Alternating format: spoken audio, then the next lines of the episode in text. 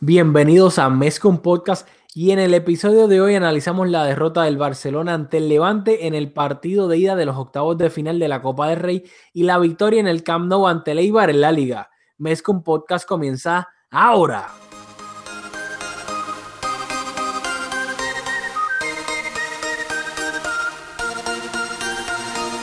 Kevin Roland, contigo empezó todo.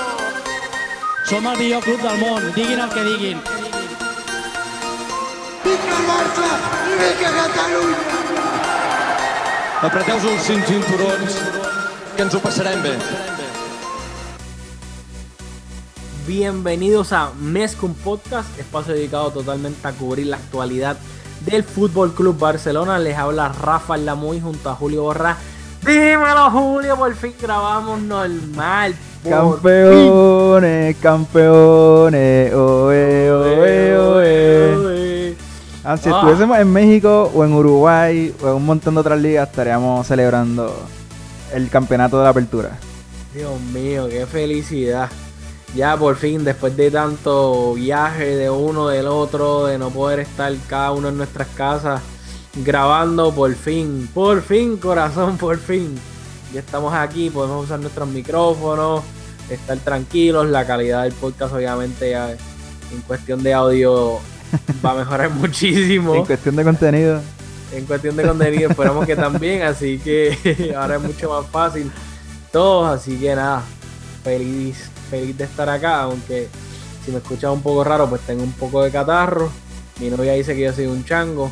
Que en verdad no tengo nada de catarro pero yo me siento un poco mentir. bueno, después de ese humble brag de todos los viajes que has tenido y todas esas cosas, tenemos que empezar exhortándolo a que por favor nos dejen un review en iTunes, nos ayuda un montón y eh, desde la semana que viene adelante volvemos con Zona Mixta, así que nos escriben o nos dejan notas de voz en WhatsApp y las compartimos en el programa. Dicho eso, cuéntamelo. No, así mismo es, o sea, nosotros enfatizamos lo de los reviews, no porque nos dé la gana, es que simplemente de la forma en que funciona este iTunes y la aplicación de podcast, mientras más reviews tengamos de 5 estrellas, más le sale el podcast a la gente cuando busque fútbol, soccer, Barcelona, etcétera, le va a salir el podcast rápido. Y pues obviamente el punto de todo esto que lo hacemos es para tratar pues, de seguir creciendo dentro de la comunidad del, de fanáticos del Barça y pues tener un, un espacio en donde todos podamos discutir eh, sobre el Barça. Así que pues eso es pues, simplemente esa es la única razón por la cual enfatizamos tanto lo de los reviews. Así que, bueno, eso, Mm. ajá, no, anda, anda. Vamos a lo que vinimos, que es a discutir los partidos de mitad de semana y el de hoy. Estamos grabando esto hoy domingo. Vamos a empezar por el de hoy domingo. El Barça recibió en el Camp Nou al Eibar por la jornada número 19 de la liga. El Barça salió con la siguiente formación, con Ter Stegen en la portería, defensa de cuatro, Jordi Alba de lateral izquierdo, Lenglet y Piqué de central, pareja de centrales, Sergi Roberto lateral derecho, mediocampo de Busquets de medio centro, Artur de interior izquierdo, Rakitic de interior derecho y arriba el tridente era Coutinho de extremo izquierdo, Suárez de delantero centro y Messi de extremo derecho. En el banquillo se encontraban Arturo Vidal, Dembele, Semedo, Denis Suárez, Silese, Murillo, Aleñá y fuera de la convocatoria se quedaba Malcolm.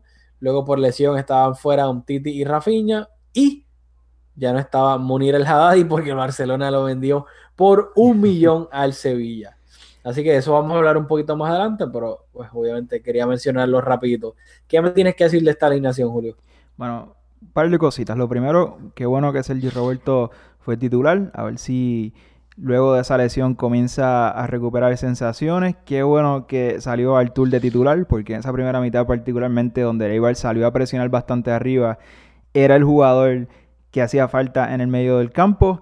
Entró Coutinho por Dembele. No sé si mano izquierda de, del entrenador con Coutinho o descanso para Dembele para que juegue a mitad de, de, la, semana ese partido de Copa del Rey. Yo no creo, no, no creo que Dembele necesite descanso, pero una alineación bastante fuerte. Salimos con el equipo, posiblemente el equipo más fuerte posible ahí con la inclusión de, de. Yo creo que, bueno, honestamente fue un poco de mano izquierda.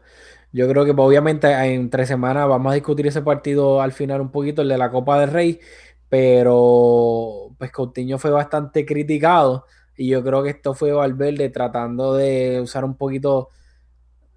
Son personas, al final del día los jugadores son personas, no todo el mundo reacciona de la misma manera, no todo el mundo tiene la misma personalidad, así que tú como entrenador de personas más que de jugadores, tienes que saber con qué jugadores tú puedes ser pues fuerte, rough, o cuáles son un poquito más en, sentimental y tienes que pues tal vez tratarlo de una manera diferente. Yo creo que pues, eso fue lo que hizo Valverde, que acá le dio un voto de confianza y también queriéndolo rodear en mejores circunstancias, obviamente al lado de Messi y de Suárez y de Arthur y de Jordi Alba. Así que, pues claramente se podría ver entre comillas un mejor Coutinho y para mí eso fue lo que sucedió hoy.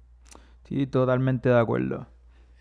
Bueno, dicho eso, vamos a empezar este, con lo que venimos. Yo tengo aquí los apuntes del Dembow, porque los tengo que decir, porque después que perdí tiempo haciendo eso, no los voy a decir. Ahora, vamos a dar un poquito de contexto antes de empezar a hablar del partido. El Eibar, increíblemente, lo escuché y lo tuve que corroborar nunca ha puntuado contra el Barça, o sea, nunca ha empatado, y cuando digo nunca, no, se ha enfrentado en tantas ocasiones, creo que van nueve partidos, pero eso estuvo bastante curioso. Entró a este partido en la posición número 13 de la tabla, sintiéndose bastante cómodo, aunque luego bajaron bastante en la tabla luego haber perdido los puntos. Pero esta temporada empataron contra el Atleti y le ganaron al Real Madrid, así que aunque es un equipo que, no tiene la calidad de un equipo top de, de la liga, pero ciertamente un equipo serio que pudo en papel nos pudo haber hecho daño. Yo creo que hoy el partido, aparte de que presionaron bien y dificultaron al, al Barça al comienzo del partido, el Barça estuvo bastante cómodo luego de que lograron asentarse. Así es, y que nada, recordar que obviamente en el Eibar estaba el actual culé Marc Cucurella, eh, que se encuentra cedido en el Eibar. Cucurella en el B y en la pretemporada jugó con el Barça de lateral izquierdo. Se perfilaba que iba a ser el, segundo lateral izquierdo. ¿Perdón? Que se le perfilaba que iba a ser él. entre él y Miranda. Y Miranda creo que le ganó en la gira de verano, le ganó la posición, pero se perfilaba que, que Cucurella iba a ser el lateral izquierdo suplente. Así mismo, y lo digo porque quiero hacer la salvedad que Cucurella viene jugando en el Eibar, pero no de lateral izquierdo. Viene jugando de extremo izquierdo. Así que creo que eso es una salvedad que hay que hacer de aquí, pues obviamente al final de temporada y cuando se acaba el préstamo, para tener en cuenta de que Cucurella, cuando analicemos su rendimiento y su temporada en el Eibar, y luego lo comparemos pues, para lo que viene al Barça, que es jugar de lateral izquierdo, tener en cuenta que hasta el momento está jugando de extremo izquierdo. Y dicho eso, vamos al mambo. En el minuto 9, centro de Messi a Jordi Alba la deja pasar y se le ve un poquito larga y luego cuando logra centrarla, eh, el portero del, del Eibar Riesgo le sale, le incomoda obviamente el centro y pues no lo hace de la manera más efectiva y Luis Suárez no puede llegar a ese centro de Jordi Alba. Luego, en el minuto 14, mal pase de Eibar atrás, si no me equivoco, fue de Cucurella. Messi la recibe en el propio campo del Barcelona, conduce el balón, tiene a Suárez a la izquierda, no se la pasa, trata de hacerle un túnel al defensa de Eibar que tiene al frente y la pierde. Y quiero reseñar eso rápido, porque esto es algo que a mí me endiabla de Suárez. Cuando les mm. recrimina a jugadores que en el standing del equipo eh, son inferiores a él, de los Dembeles de la vida, etcétera, cuando no le pasan el balón o se lo pasan y no se la pasan en las mejores condiciones, ahí Dembe, eh, Suárez hace el cristiano y se tira una perreta y le recrimina. Pero obviamente Messi no le pasó el balón y Suárez como un perrito se puso la cola entre las patas y no le recriminó nada. Obviamente entendemos por qué, porque es Messi y quién le va a recriminar algo a Messi, pero que me da risa y me molesta a la misma vez ver como que, ah, ¿verdad? Ahora, no te atreves a recriminarle a Messi, pero a los chamaquitos sí le pegas un grito, ¿ah? Estoy de acuerdo, pero eso probablemente es lo único que se le puede reprochar a Luis Suárez en el partido de hoy, que hizo un partidazo. Pero, exacto. Nada, es que quería sacarme eso de encima porque me molestó bastante.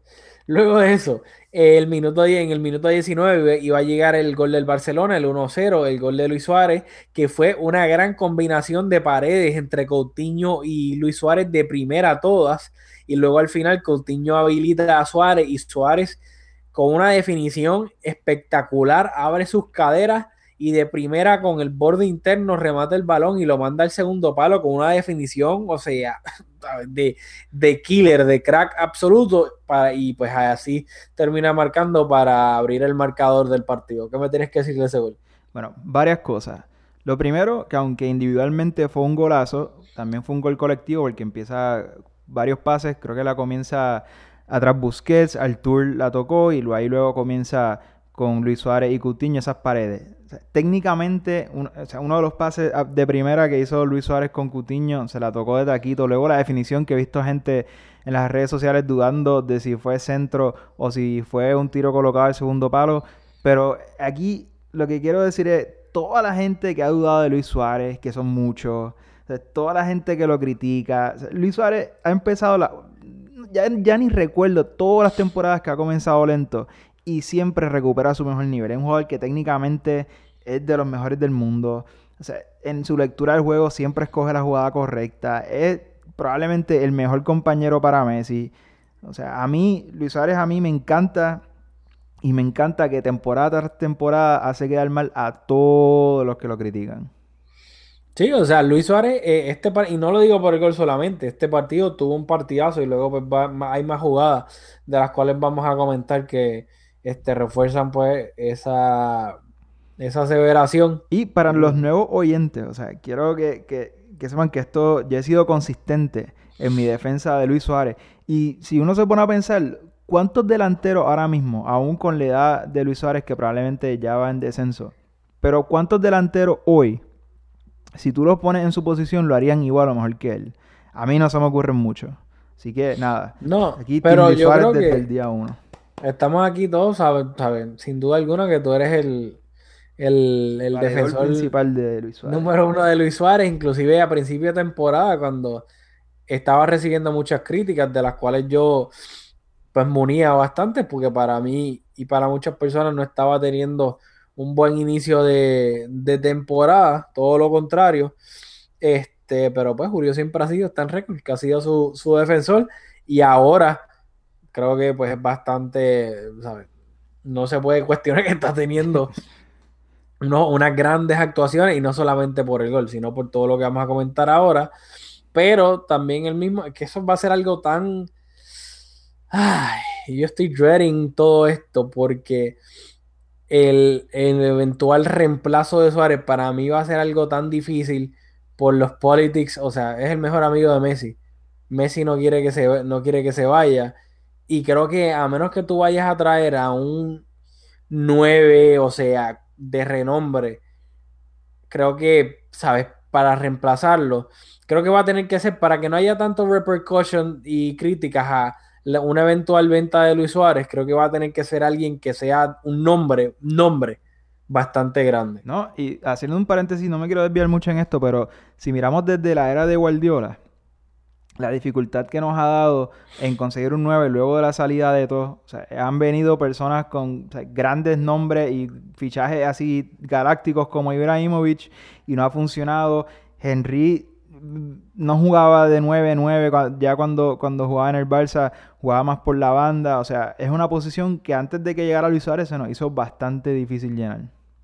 Bueno, yo creo que por lo general sí, pero esta Villa estuvo, aunque en ese tiempo Messi jugaba de falso 9 y Villa tenía que empezar por la ah, banda izquierda. Se me olvidó por completo Villa que la rompió en el Barça, así que ignoren ese comentario estupidísimo que acabo de decir. Estaba pensando en Boyan, estaba pensando, me, me disculpo. No, no, pero, pero hasta cierto punto, aunque se te olvidó, sin querer queriendo, Villa en el Barça no jugó de 9-9.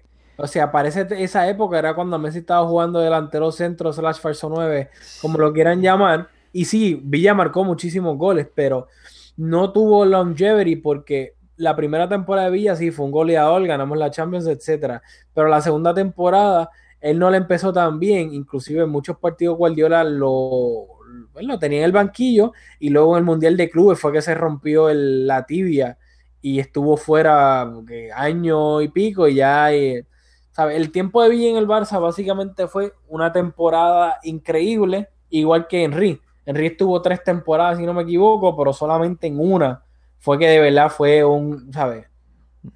gracias por defenderme.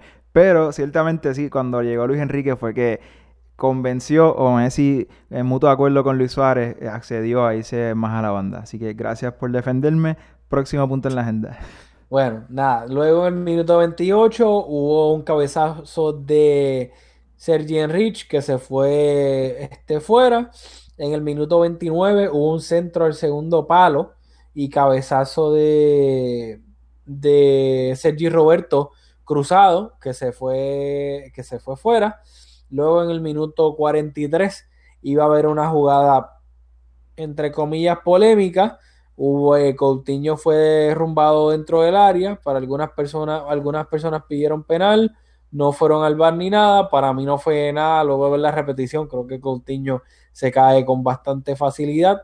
Así que nada, lo menciono porque algunas personas se quejaron de eso. Yo no, para mí no fue penal. Creo que todo bien hasta ahí.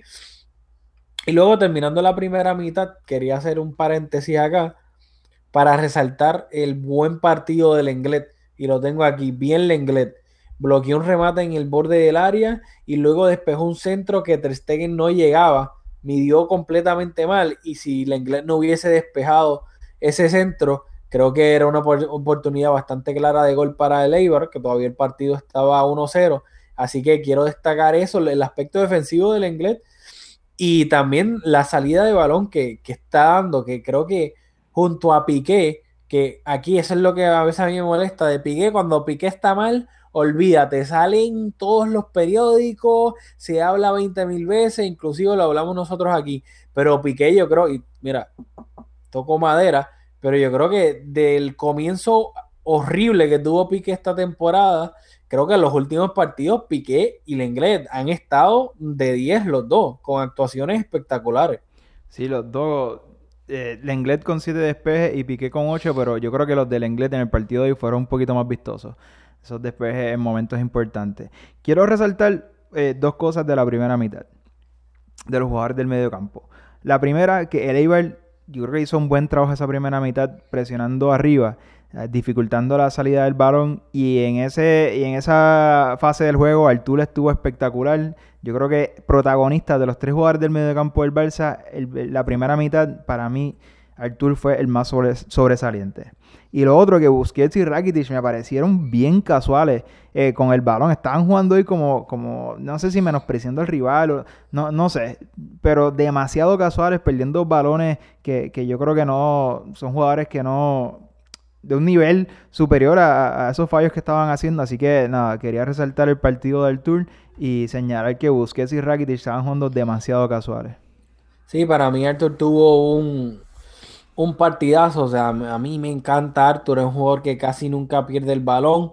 ¿Sabes? Creo que es un safety net. O sea, tú se la das a Arthur, o sea, si el equipo rival está presionando la salida del Barça y puedes estar seguro que la mayoría del tiempo nunca la va a perder no puedo decir lo mismo de Rakitic. Yo creo que todavía Rakitic sigue jugando a un nivel bastante bajo y creo que a la que, o sea, no creo que lleguen ahora en invierno ni Rabiot ni De Jong, pero que sin duda alguna a la que lleguen en verano, creo que honestamente este Valverde o sea otro entrenador, no me sorprendería que Rakitic quede relegado al banquillo porque en verdad su, nivel hasta el momento de esta temporada ha estado sumamente por debajo de lo que estamos acostumbrados. Sí, y en la segunda mitad el partido se abrió bastante. Fue un el Barça estaba haciendo un equipo considerablemente más directo. Quizás el Eibar se cansó esa presión. No es fácil mantenerla durante 90 minutos. Así que con ese partido, ese juego más directo del Barça, pues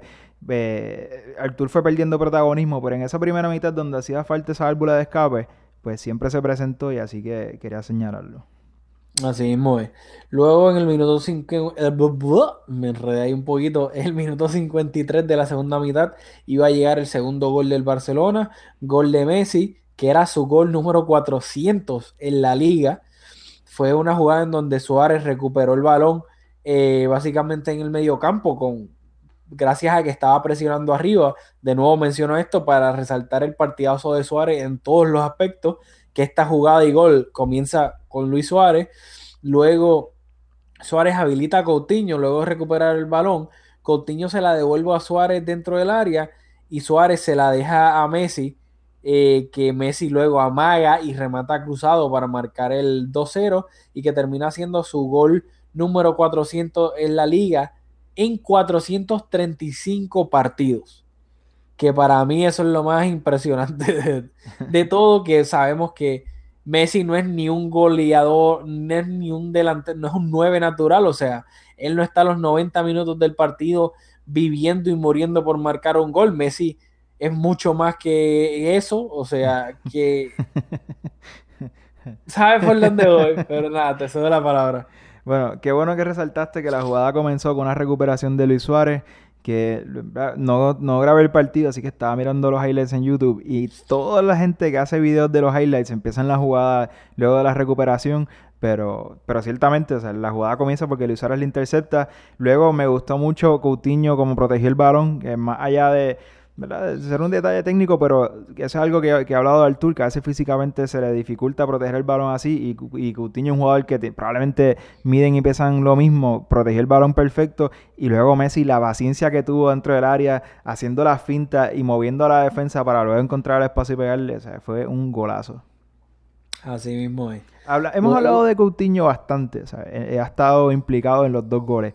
¿Qué te pareció el partido de Coutinho en este partido de reivindicación donde tuvo la oportunidad de recuperar su mejor versión o recuperar sensaciones? ¿Qué tú crees? ¿Qué tuviste del partido de Coutinho hoy?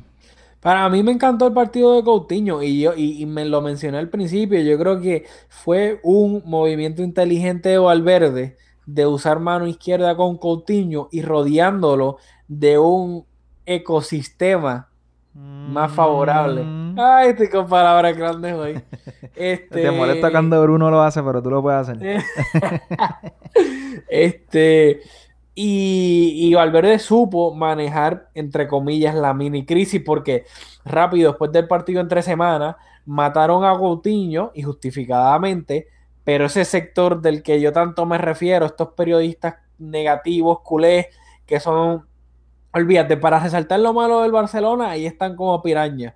Pero luego del partido hoy, que fue un excelente partido de Coutinho, ahí mira, Coquí, ahí sí que no escribieron nada, solamente se, ponen a tuitear para resaltar lo negativo. Y creo que Valverde supo manejar esta pequeña mini crisis de manera perfecta. Yo estoy en desacuerdo por varias cosas. Porque primero que la mini crisis, si la queremos llamar así, fue autoinfligida porque Cutiño, en su rendimiento estaba siendo, estaba siendo bajo. Lo otro que luego del partido a mitad de semana, eh, en conferencia de prensa le preguntaron a Valverde por Cutiño y dijo, al que no le gusta la situación, su situación, que trabaje para cambiarla. Así que tampoco lo defendió. Yo no creo que Valverde le haya tirado la toalla tanto que hoy salió de titular cuando no lo merecía y Dembele quizás por rendimiento lo merecía, pues en ese sentido sí, pero Valverde tampoco ha sido muy muy muy mano blanda con, con. Y tampoco estoy de acuerdo, yo creo que hoy Coutinho dejó unos detalles técnicos espectaculares, sombrerito incluido, unos toques, unos back heels. técnicamente nadie duda la capacidad que tiene Coutinho, pero aunque hemos hablado de él en los dos goles, yo creo que tampoco estuvo tan implicado en el juego. Yo, hay una versión de Coutinho considerablemente mejor a la que vimos hoy. Que, que, ¿verdad? positivo para el equipo ir recuperándolo porque ciertamente jugó mejor que en partidos anteriores, pero la versión de Coutinho que vimos hoy se aleja bastante de las expectativas porque como obviamente por su precio y por, y por su calidad se espera mucho, mucho más de él. Sí, o sea, yo no estoy de acuerdo, o sea, claro, hoy no fue el, el mejor Coutinho que hemos visto, pero sin duda alguna fue una mejoría una, bastante grande, diría yo, de lo que hemos estado viendo de Coutinho en, sus últimas apariciones con el Barça. Así que pues yo creo que mirando el vaso medio lleno en vez de medio vacío, sin duda alguna tuvo un excelente partido.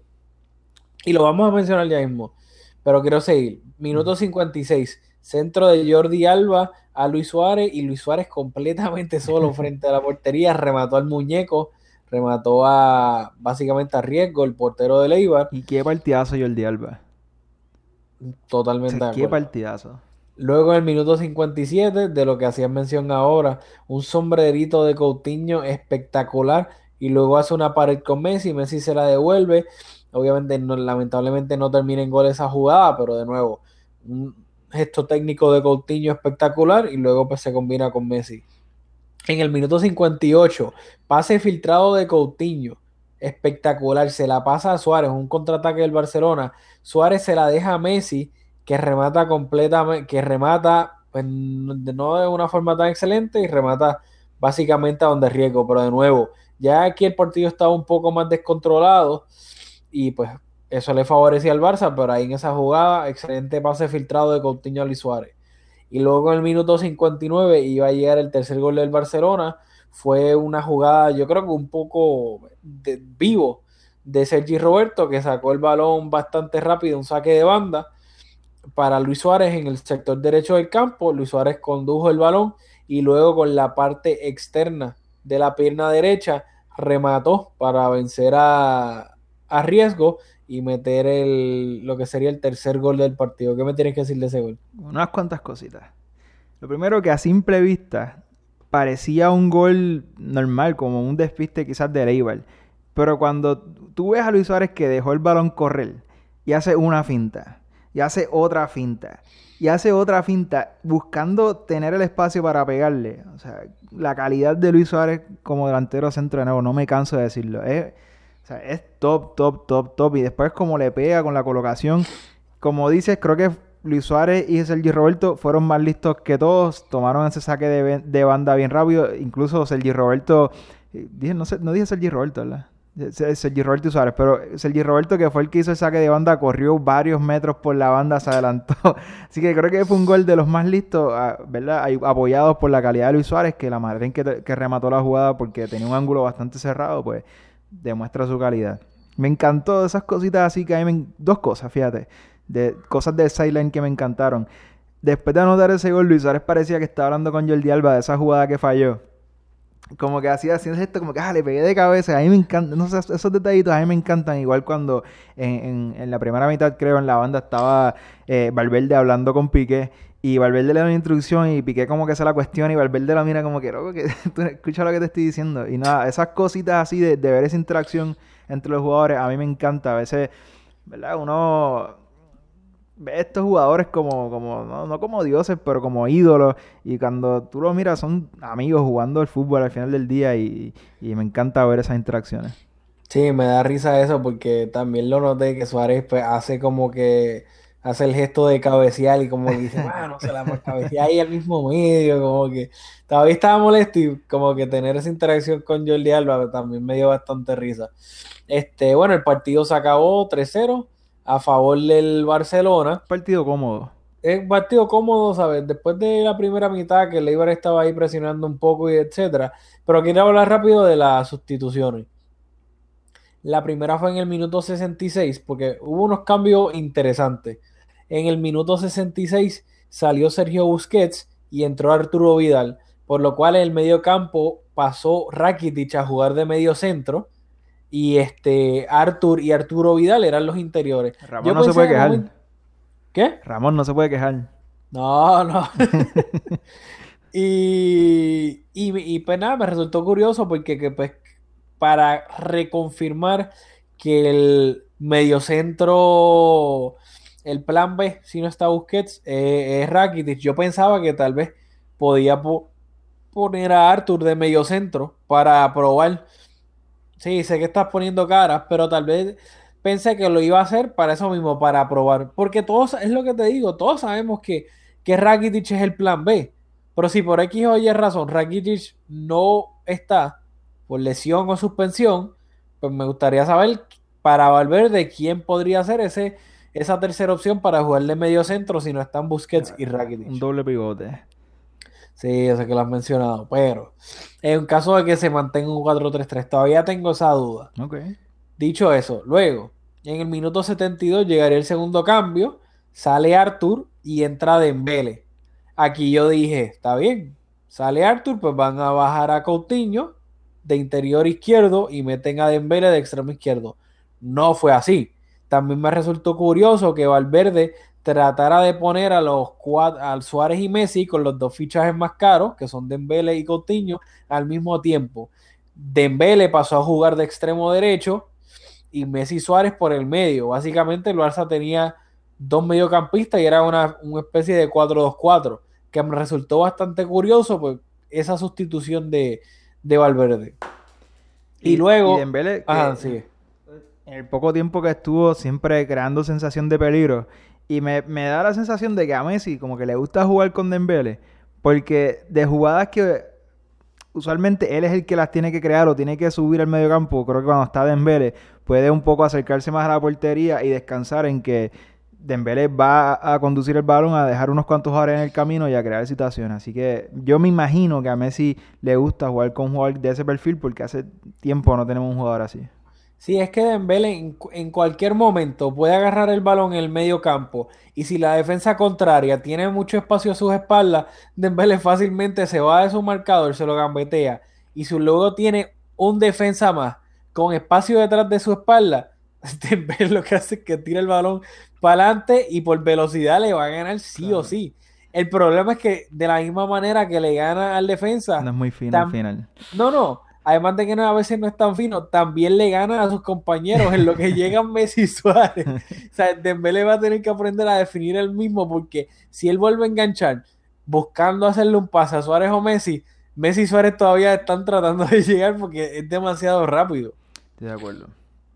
Eh, inclusive hubo una jugada que le devolvió el balón a Messi y Messi no se la esperaba y la recibió en el borde del área y le quedó un poco atrás y se le fue un contraataque. Eh, y nada, luego el tercer cambio que este pues también me resultó curioso porque no lo entendí. Salió Se- Sergi Roberto en el minuto 83 y entró Semedo.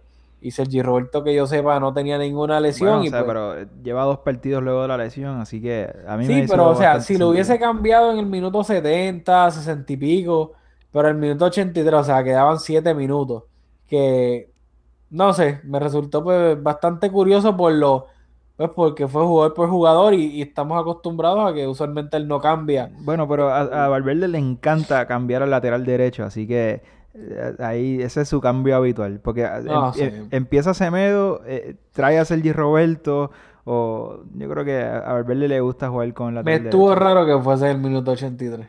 Puede ser. Pero pues, dicho eso, eh, el Barça gana este partido eh, y la, el Atlético ganó en su partido. El Sevilla, Sevilla no sé si empató, si ganó pues, eh, o perdió, sé, sé que no ganó. Y el Madrid ganó in extremis al Betis. Así que ahora mismo eh, la tabla de la liga, los primeros cuatro lugares, lucen de la siguiente manera. El Barça primero con 43 puntos el Atlético segundo con 38 puntos, el Sevilla tercero con 33 puntos y el Madrid cuarto también con 33 puntos, pero el Sevilla está arriba por la diferencia de goles. Y nuevamente mencionar, como dije al principio de- del episodio, que somos campeones de la primera vuelta. Este partido, jornada 19, marcó la mitad de, de la liga, así que del partido en adelante, del, del próximo partido en adelante, volvemos a encontrarnos con los mismos rivales. Creo que este, este año la liga, luego de un montón de años, ya no es así, ya no es simétrico el calendario, que el último, la, la última jornada de la primera vuelta se convirtió en la primera y así, o sea que el primer equipo que jugaba era el último. Este año cambió el calendario, pero nada, somos campeones de, de la primera vuelta, así que no significa nada, pero vamos en buen camino. O sea, espérate, me confundiste. O sea, ahora siempre ha sido que tú empezabas la segunda vuelta jugando con el primero que jugaste empezando la temporada. Yo creo que no, yo creo que Sí, tú- sí, sí, sí, sí. Era, o sea, literalmente, o sea, si en la primera jornada jugabas con el español, cuando empezaba la segunda jornada de la liga jugabas con el español de nuevo, pero obviamente jugabas, este, pues obviamente, si jugaste contra el español en la primera fecha en el Camp Nou, pues empezando la segunda parte de la liga, jugabas en Cornellá. Bueno, Este, ahora lo que pasa es no que lo la recordaba segunda así, parte, pero sí, re- la segunda parte ahora es random, sí no hay otras es- consideraciones que entraron en hacer el calendario, ya no va a tener ese mismo formato. Exacto, por ejemplo, pues ahora el próximo partido del Barça, que sería el primer partido de esta segunda vuelta, sería en el Camp Nou contra el Leganés. Y obviamente el, el Barça no jugó contra el Leganés la primera jornada de la liga. Si no fue más adelante en septiembre, porque yo estuve en ese juego en La Butalque. primera jornada de la liga que- fue contra el Alavés. Así que Exactamente. eso confirma lo que estamos hablando. Y pues, nada, los próximos partidos del Barça en Liga, él recibe al Leganés en el Camp Nou, luego visita al Girona, ese partido famoso que se rumoraba que se podía jugar en Miami, pues obviamente al final se va a jugar en Girona. Luego recibe al, al Valencia en el Camp Nou. Después de eso visita al Athletic allá en Bilbao y después recibe al Valladolid en el Camp Nou. Pobre Tebas. Este, así mismo, yo creo que estamos bastante bien en los próximos partidos de liga en cuanto a la exigencia de los rivales. Vamos a las noticias. Bueno, a las noticias o el juego del Levante de la Copa del Rey. Vamos, bueno, como tú quieras. Bueno, ahí quería mencionarlo rápido porque hay que recordar que, que estas no digan, ah, estos no me hablan de los juegos que ganaron, no de los que perdieron. Bueno, hay que recordarles que entre a mitad de semana hubo partido de Copa del Rey, fue el partido de ida de los octavos de final. El Barcelona fue a visitar al Levante en la ciudad de Valencia, en lo que fue pues un partido bastante, que dio bastante que hablar porque Valverde de- dio descanso a varias figuras del Barça, ni siquiera los convocó para que viajaran. Messi, Luis Suárez, Jordi Alba, Rakitic, o sea, varios jugadores importantes y Piqué, si no me equivoco, de la primera, pues, del primer equipo ni siquiera viajaron. Y luego la formación fue bastante inédita. Fue Silesen en la portería, que obviamente es el portero de Copa. Y luego fueron defensa de, de cuatro con Murillo, que hacía su, Jason Murillo, hacía su debut con el Barça. Y Chumi Brandaris, la leyenda slash not so leyenda, también, eh, pues esa era la pareja de centrales, obviamente inédita. Semedo en, de lateral derecho y Miranda de lateral izquierdo. O sea, una defensa completamente inédita. Luego en el mediocampo también, pues yo creo que era bastante inédito. Se encontraban Arturo Vidal y Carlas Aleñá. Este, y Busquets, perdón, Busquets, Aleñá y Arturo Vidal. Y luego arriba estaba Malcolm de extremo izquierdo, Coutinho de extremo, eh, dije Malcolm de extremo derecho, Coutinho de extremo izquierdo y Dembele jugando de, de 9 de delantero centro. Así que fue bastante peculiar esa alineación. Bueno, ¿Y qué tú me tienes que decir de eh, eso? yo creo que no, no me- no me gusta como el, el- el tono que está entonando la alineación. ¿no? Primero, Silisen, o sea, porterazo. Sería titular en un montón de equipos que, que juegan en Europa. Se- se- Semedo, vamos por, por línea en defensa. Semedo, para muchas personas, incluyéndonos a nosotros por buena parte de la temporada, titular. Arturo Vidal, para muchas personas que no les asiste la razón, titular. Aleñá, muchas personas han pedido que tuviera más minutos, los tuvo. Busquets, el mejor mediocentro de todos los tiempos de toda la galaxia. Y al frente, o sea, y Dembele, dos jugadorazos, y Malcolm, que es un jugador de rendimiento medio, pero o sea, es un buen jugador. Yo creo que la alineación que salió del campo fue una alineación bastante seria. Sí, el hecho de que Chumi y Murillo fueran los titulares, no por rendimiento, bueno, con, con Chumi sí por rendimiento, pero sí porque los centrales hay una sintonía para, para guardar la línea, para adelantar líneas juntos, tiene que haber una sintonía entre los centrales y en ese sentido una defensa tan inédita, pues bueno, pero ahí de nuevo ahí hay otras consideraciones, por ejemplo, estaba Miranda cuando ahí debió haber estado Lucas Dean, pero o sea, yo creo que fue una alineación bastante seria. No, a mí me encantó la alineación. Yo no la estoy criticando porque hay que ser justos. Si venimos pidiendo a Valverde que dé descanso a jugadores, que se viene un enero repleto de partidos de Liga y de Copa del Rey, sabiendo la espinita clavada que tiene este equipo con la Champions y que luego ese tema de que llegan fundidos a febrero y marzo para disputar los partidos de Champions, o sea, o te peinas o te haces rolo. No puedes pedir que haya descanso, que le dé oportunidad a los jóvenes del B, eh, y después cuando lo hace, criticarlo criticar la alineación. Yo, yo, yo estaba encantado con la alineación y con los riesgos que tenía, pues hay que asumirlo. O sea, la situación de los centrales del Barça es bastante precaria.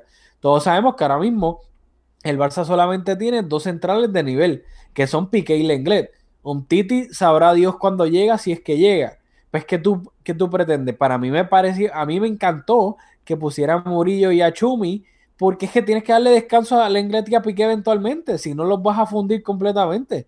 So, a mí me encantó que sí, que era algo arriesgado, que nunca habían jugado, que sabemos que obviamente las parejas de central es algo bien delicado, por eso mismo que mencionaste, sí, pero ni modo, Vermaelen también está lesionado, ¿qué vas a hacer? no vas a meter al Lenglet y a Piqué en todos los partidos para que después que- lleguen muertos que a la Champions. Que jugara uno de los dos. Pero ahora te pregunto, ¿verdad? Tú, ahora tú tienes unos apuntes del partido que, que vamos a dar brevemente.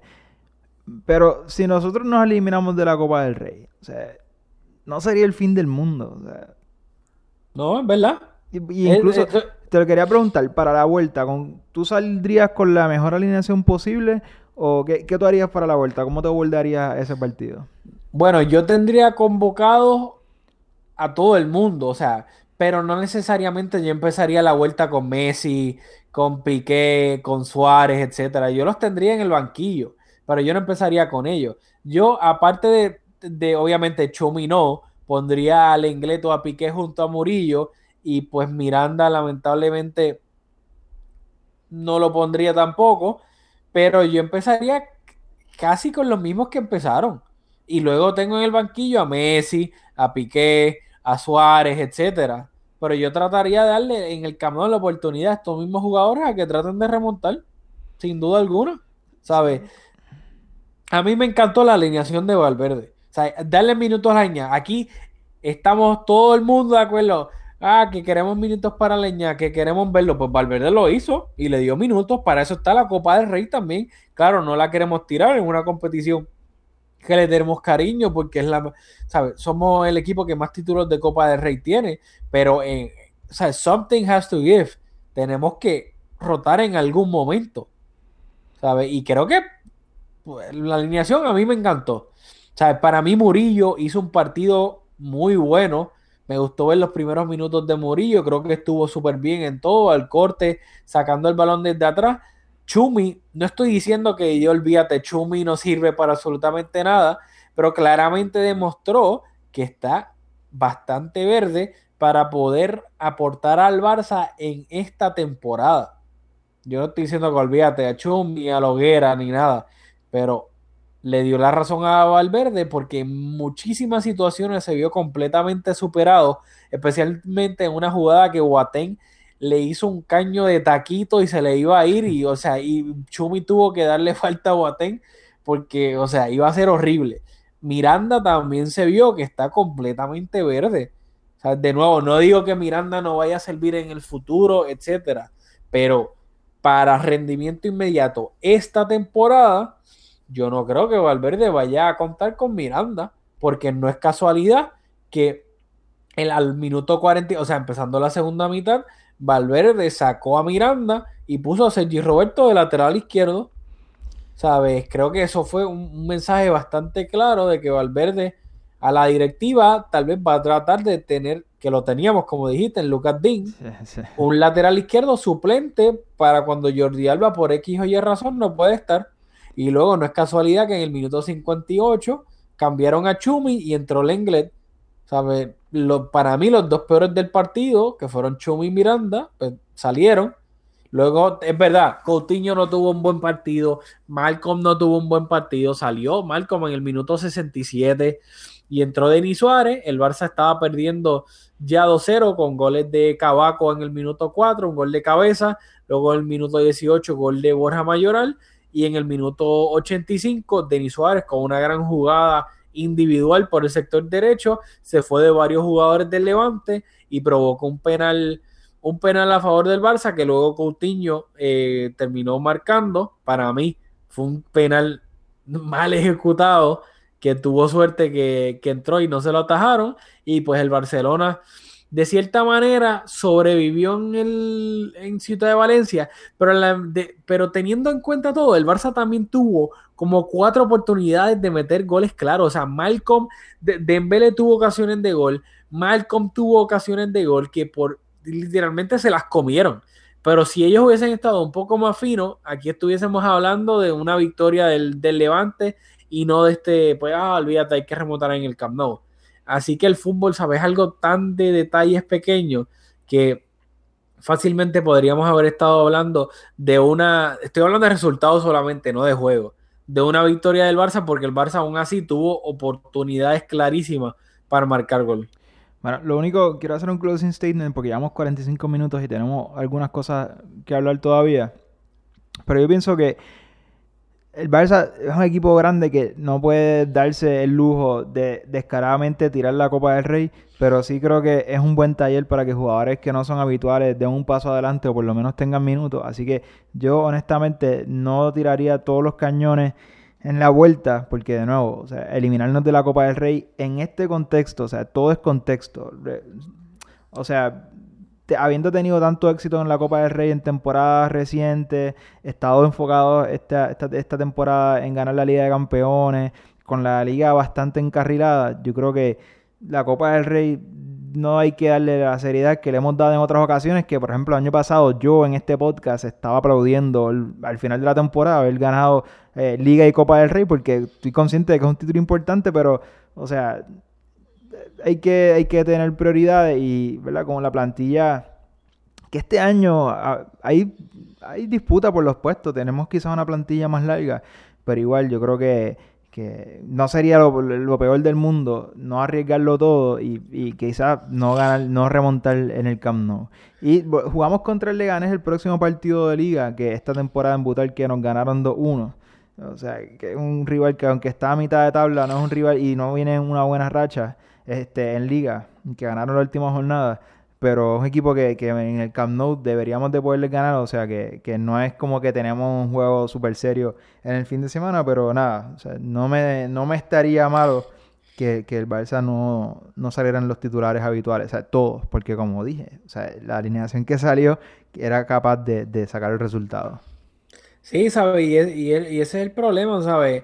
No se puede hacer, tener todo y no se puede criticar todo. Sí, el año pasado cuando el Barça quedó eliminado en Champions, ah, Puyol salió con un tweet de que hay que tener pues, las prioridades set para el año que viene, que la Copa del Rey es una competición, pues una mezcla entre tener jugadores fuertes, pero también pues tener jugadores jóvenes para darles esa oportunidad. Así que no se, no se puede hacer de todo. Y por eso a mí me encantó la alineación de Valverde. Así es que tú ves quiénes sirven y quiénes no sirven para este momento. Y, yo honestamente, como te dije, obviamente para la vuelta sí convocaría a Messi, Suárez, Piqué, Jordi Alba y Rakitic, pero no necesariamente los pondría de titular con excepción de alguien que acompaña a Murillo, ya sea Lengleto o Piqué, y, ya sea tal vez el de nuevo empezar con Sergi Roberto de lateral izquierdo y no necesariamente tener que poner a Jordi Alba, pero pues obviamente Miranda pues tal vez que no sea titular, pero con excepción a eso, por mí que juega Leña de nuevo, con Arturo Vidal, Malcolm, eh, Coutinho y Dembele. Yo estoy de acuerdo con lo de Sergi Roberto, pero esto habla de, la dirección deportiva del equipo. O sea, Sergi Roberto es un lateral derecho reconvertido y reconvertirlo al lateral izquierdo el Barça es un equipo muy grande para hacer ese papelón. Pero estoy de acuerdo con que por rendimiento de, Miranda probablemente es la mejor opción. Sí, Porque lo hablamos pues. durante el partido, nos estábamos escribiendo y cuando iba a entrar Sergio Roberto dije, yo creo que va para la banda izquierda porque qué más va, a pasar. O sea, no es ideal, pero habla, yo creo que habla mal de un club de, de tan grande como el Barça. Sí, sin duda alguna, pues la planificación de la profundidad en esa va, ese puesto de lateral izquierdo, pues ha dejado mucho que desear por parte de, la directiva.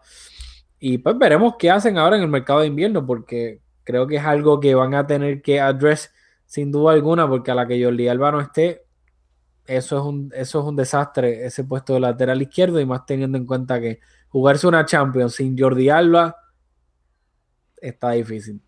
Eh, bueno, ya terminamos eso. La vuelta es este próximo jueves en el Camp Nou. Eh, vamos a pasar a unas noticias rapidito que Julio quería tocar, así que te cedo la palabra. Bueno, como ya lo mencionamos, pero quiero unirlo con esto que estamos hablando de Miranda. Pero Munir eh, salió del equipo, nosotros lo, creo que lo, vendimos, lo repescamos. O sea, hemos invertido en Munir más de lo que, habiendo sido un jugador que estuvo en nuestra cantera, tuvimos que invertir en él y, y ¿verdad? Fue una sufrimos pérdida con, con económicamente y emocionalmente porque tuvimos que verlo jugando de, vez en cuando. Pero a mí me parece absurdo que un equipo de nuevo como el Barça, ¿quién es el 9 suplente ahora mismo? O sea, y en otras temporadas que quizás con que en la cantera estaba Boyan, luego Adama, pues quizás tú podías hacer una movida como esa, y de nuevo, estoy anticipando que quizás va a llegar un jugador que, que lo va a suplir, porque no, no podemos enfrentar este tramo de la temporada con un solo 9. Pero que el Barça ahora mismo se vea en posición de están buscando un 9 de la liga, que no tenga muchos minutos, tipo Murillo. O sea, el Barça es un club muy grande como para que solamente tengamos un jugador en esa posición. Lo mismo va para el lateral izquierdo.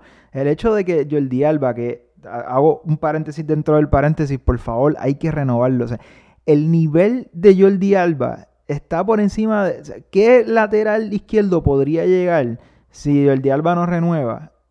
Y, y ser cumplidor, o sea, de nuevo, aquí hay que... después de Avidal, lo difícil que, se nos hizo conseguir un lateral izquierdo hasta que llegó Jordi Alba. Así que, por favor, vamos a transportarnos a, ese momento. Y, lo, y tenemos un jugador que reúne todas las características, tiene rendimiento, buena sintonía con la plantilla. Mano, si Jordi Alba pide lo que pida, mano, dáselo, porque es que él nació para jugarle en esa posición. Pero cerrando ese paréntesis de la renovación de Jordi Alba, Lucas Dean la está rompiendo en el Everton. yo no lo he visto, o sea, lo he visto jugando en el Everton, pero no, no lo veo jornada tras jornada. Pero si vamos a, dejarnos llevar por las sensaciones que puedo recoger en las redes sociales y, en los periódicos, se está saliendo. Y tener era un jugador que ya estaba en la plantilla, que a mí no me constaba que estaba muy infeliz, quizás estaba infeliz, pero a lo mejor Valverde podía darle un poquito más de minutos. Pero, mano, o sea, la diferencia en calidad entre Lucas Dean y Miranda es, es absurda. Y que en esas dos posiciones estemos tan cojos, es que no, no me, no me, eh, está por debajo de un club como el Barça. Sí, no sé qué quieres que te diga. ya Valverde lo, lo, ha comentado, en rueda de prensa, sí. Mano, o sea, de nuevo, de nueve, en la cantera no hay nueve que, que tenga las competencias, pero es que estaba en la plantilla, o sea, Paco Alcácer estaba, ya estaba, ya estaba en la plantilla, entonces escogimos a Munir sobre Paco Alcácer para luego salir de Munir, es que no hace sentido. Bueno, lo de Munir fue un poco controversial porque supuestamente el Barça estaba hablando con él para renovarlo. Creo que todo iba bien hasta que, según pues varios reporteros, filtraron que la gente de Munir pidió una prima de renovación bastante suculenta, lo cual el, lo cual el Barça consideró absurdo. Y pues ahí yo creo que fue que se rompieron ya todas las negociaciones para, para renovarlo.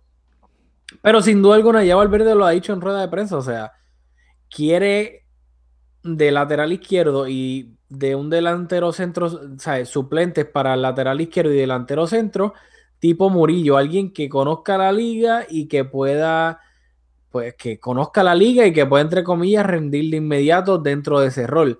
Y yo estoy de acuerdo con eso, o sea, claramente ahora en enero no es para meter ahí este, a Miranda o yo no sé ni quién diantre de la cantera puede ser un suplente de Suárez en estos momentos, pero yo creo que el Barça jugándose la Champions, la Liga y la Copa de Rey en estos momentos no está para que si Suárez por lesión o por porque lo por descanso, por cualquier cosa. Por descanso está para estar sin, ¿sabes? Y no creo que tampoco la solución sea meter a Messi de 9 o a Dembele de 9 tampoco. Creo que hay que buscar un delantero centro, ¿sabes? No, igual que el lateral izquierdo, tampoco creo que hacer un invento de, meter a, Sergi Roberto ahí tampoco. Sin duda, o sea, si Sergi Roberto sufre en la Champions jugando de lateral derecho, imagínate si lo ponen de lateral izquierdo, o sea, por Dios, hay que ser un poco más serios en eso y creo que pues espero que ahora el club en este mercado de invierno tome cartas en el asunto, como sí lo hicieron, que también hay que resaltar lo bueno, sí lo hicieron con Murillo, se cubrieron las espaldas porque no sabemos qué va a pasar con, eh, con Titi y pues obviamente no puedes contar con, con en para nada, que aparente alegadamente se supone que ya está disponible para la vuelta de la Copa del Rey. Yo creo que tienes algo más. Sí, estamos ready, estamos ready para despedirnos. Así que nada, recuerden que el próximo partido del Barça es este próximo jueves contra el Levante eh, la vuelta de la Copa del Rey y luego el fin de semana juegan el domingo contra el Leganés en el Camp Nou. Así que nada, nos vemos en la próxima en Mezcum Podcast.